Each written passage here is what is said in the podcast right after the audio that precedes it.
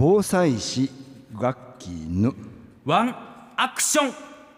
この時間は聞いたらすぐにワンアクション実践したくなる知識をご紹介するコーナーです。ということで野球と災害ユートピアというお話をしようと思います、はい。うん、今週は防災でも野球の話をせざるを得ないんですね。なんでですか？知らんけど。知らんけど えなんでですか？沖縄出身の選手4人を擁するオリックスがまさかの優勝。まさかって言わないであげてください。しかも連覇なんですよね。まあそうですよね。ね連覇というところですからこれ。でこのオリックスというチームですね、うん。東北楽天も多分そうだと思うんですけども、他球団の優勝とはちょっと意味が違うと思うんですね。はい。うん。うんうんでこのオリックスの場合いやでも26年前の連覇の光景が私たちには蘇ってしまうんです。うんうんまあ、26年前27年前といいますと阪神・淡路大震災の年とその翌年に連覇があってうん。被災地の希望の象徴になったんですね。はい。で私あの26年前の連覇の瞬間は球場にスタンドにいたんですね。うんもう9回にツーアウトから追いついて延長でイチロー選手がサヨナラヒットで決めたという試合だったんですけども、はい。まあ、当時ね活躍した選手が今中島監督小林二軍監督田口コーチ平井コーチそしてテレビでは星野そして野田両投手が解説をするという、まあ、267年前からすると夢のようなねうん。時代になってるんですね。んでこのにまあ、日曜日だったですよね、この試合ね、はい。日曜日に逆転での連覇を見ていて、当時を知る私たちはですね、まあ、新鮮都市から始まった野球の神様が書いたドラマが今も続いてるというふうに、どうしても思えてしまうんですね。この気持ちっていうのは、なんかこう、神戸の出身者とかねあのオリックスに関係してる人でないとなかなかちょっとわからないかもわかんないですけども、はい。まあ、当時オリックスは神戸を本拠としていたんですね、うんうん。ブルーウェーブというチームだったんですよ。はい。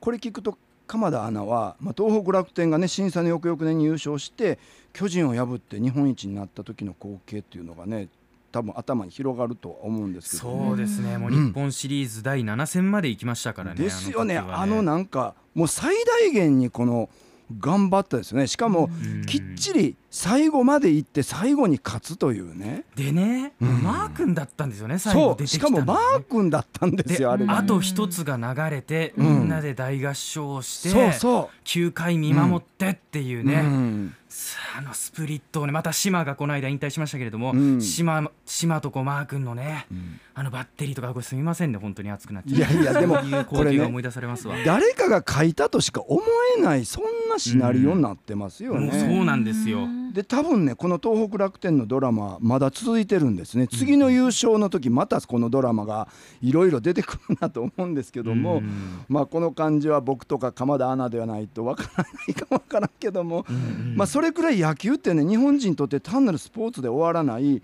運命的な喜びとかね元気をもたらす存在だなっていうことを改めて感じましたですね。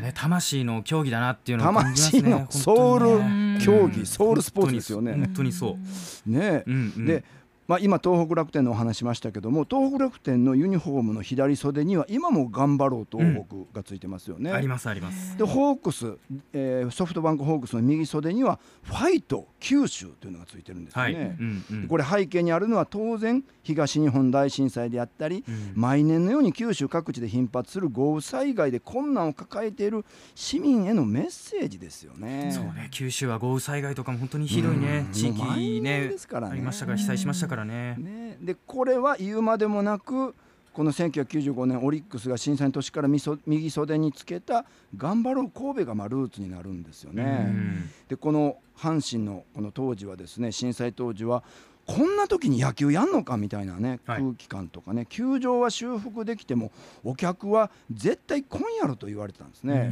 うん。そもそもキャンプかってできるのかいなみたいな感じだったんですが、当時のオリックスの球団オーナーはこんな時に地元でやらなくて何が市民球団やねんというふうに言ったんですねな。るほどね一人も来んでもいいからやろうということで、うんうんその時に選手のユニフォーム右袖に縫い付けられたのが、まあ、頑張ろう神戸やったんですね。はいでこれにまあ随分多くの被災地の市民が救われてしかも込められているのがですね頑張れではなくって共に頑張ろうだったんですよね。そうですよね寄り添うという思いというのかねそれは市民に対しての鼓舞であったり煽りであったかなという気もします。うんで市民はこの公でこういう言葉が出てくるのを実は待ってたんですね。うんというのは全国から頑張れ頑張れって言ってもらってそれはとてもありがたかったんやけどしかしもうこれ以上何を頑張っていいのかっていうね思いもあったんですね。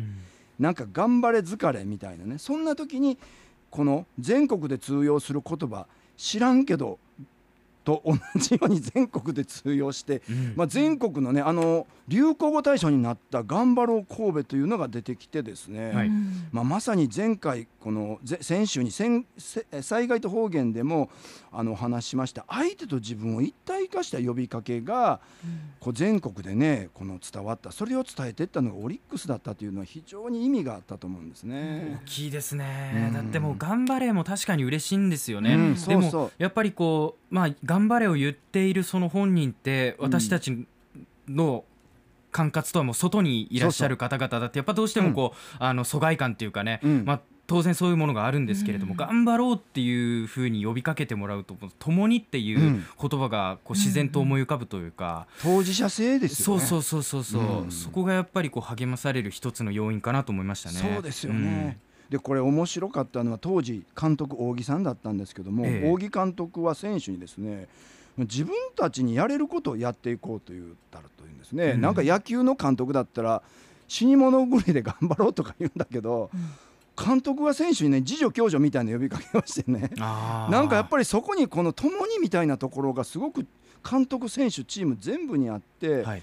まあ、この時オリックスの選手たちは野球だけじゃなくって募金活動とか街頭でめちゃくちゃしてくれてたんです。で実際この状況でオープン戦始まったらもう仮設住宅が立ち並ぶ地域に球場があったんですけども、大勢の人が詰めかけて、はいでも当時を振り返る選手たちの言葉によるともう野球をやる意味や目的がこれまでとは全く違っていたというんですね。もうありえない活躍が始まってしまったということなんですね。で同じ被災者でもある選手たちが苦しい生活を強いられている市民と共に戦う姿がねそこにあってもう心から勇気づけられて、まあ、それが連覇を達成したということで2年間も続いたんですね。うんうんまあ、後に市民とプロスポーツの理想的な関係と言われたんですけど、まあ、一種のユートピア状況だったかなと言えるんですね。まあ、そこがユートピアという言葉につながるわけですね。そうなんですねうんさてこのユートピアという言葉なんですけども災害ユートピアという言葉聞いたことありましたですか？ないですね。うんうん。これはねあの実はアメリカの、えー著作家、まあ、研究者でもあるんだと思うんですけども、えー提唱された概念なんですね。うんで大災害大規模災害が起きた後に被災地には災害ユートピアが広がると言われるんですね。えーまあこのオリックスの場合もね災害ユートピアの一つだったと思うんですけども被災地の隅々に誰かを助けたいとかね役に立ちたいという機運が満ち溢れていくんですね。うん。でこれ鎌田アナもおそらくなんとなく覚えてらっしゃるかと思うんですけども、はい、なんか手を差し伸べ合う光景がこううわーっと広がってですね。ああ見ましたよ、うん。うんもうね初めましての人とかそう支援物資をこう求めに行く列とか私も並びましたけれども、うんうん。そういうところでこうこんなの知ってますみたいな情報をねうん。共有し合ったりするのもいいですし、うん。あとこんな物資がここに行くと手に入りやすいと。ここではこういうものが手に入りますとかっていううん。具体的な情報を交換したりとかっていうことがね励まし合うっていう意味でもうん。広がっていましたよね。まさに交換なんですよね、お金が意味をなさなくなって情報交換とか物々交換が始まるみたいなね、うん。なんか一種の運命共同体みたいなことが始まるんですよね。そうですね、ええ。でこれアメリカのこのね、えー作家が提唱した内容でも多数の犠牲者を出して一部地域に集中した悲劇を目の当たりにした社会では人々の善意が呼び覚まされて一種の精神的高揚となってこうした理想郷的コミュニティが出現するというんですね。うん。うん、で大体この研究では通常は災害から半年くらいで状況はその状況はねこの消えるとされている。ユートピア状態は消えると言われてるんですけども阪神・淡路大震災はこのオリックスの存在がですねユートピアのこの機運を緩やかにねつなげた感じがすごくあったんですよね。うんつまり市民同士だけじゃなくってプロスポーツ選手と市民が手を差し伸べ合う光景があると思えたんですね。うんうんで地元にそれはプロ野球があってこそだしまあ、阪神・淡路大震災では被災者間では差があったけども想像してたよりも早く市民の生活再建が進んだのはおそらくこのオリックスのね一つの頑張りもあったし、まあ、考えてみるとオリックスは91年に神戸に本拠地が移転して4年後に大震災が起こってるんですね、はい。楽天も同じなんよね。あうん。そうですね。2005年に本拠地がええ当初オリックスが大阪移転に伴って神戸だったのが急遽仙台になって、はい。うん。その6年後に大震災があって、うん。なんか本当にこれ誰かが書いたシナリオ運命的なね流れが続いてるという気がするんですよね。うん。うんだから本当にこの、まあ、次週はねこの、えー災害ユートピアについて実際これが平時にどう起こるのか平時に起きたらいいなというふうに実は私たち被災をした経験した人たちはみんな思うんだけども、どう起こったらいいかっていうことを考えるんですが、まあ、野球という要素は非常に強かったなと思ったりしますね。うんうん。ううんんゆきみちゃんさんがツイートしてくれていますが、うん。シーズン最終戦でも楽天側に頑張ろうコールをしたような気がしました、イミグレさんオリックスでは阪神・淡路大震災の95年につけられたこの袖のマーク頑張ろう神戸というマークですね、うん。これがもう本当に忘れられませんと、うん。この頑張ろう神戸にみんなどれだけ励まされたことかというねツイートをしてくれていますね。にそうでしたよね。うんうんうんうん。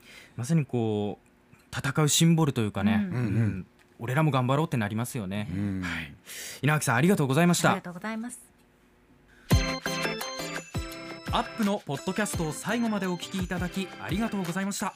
生放送は平日朝7時から FM921 AM738 RBC ハイラジオ。県外からはラジコですお楽しみください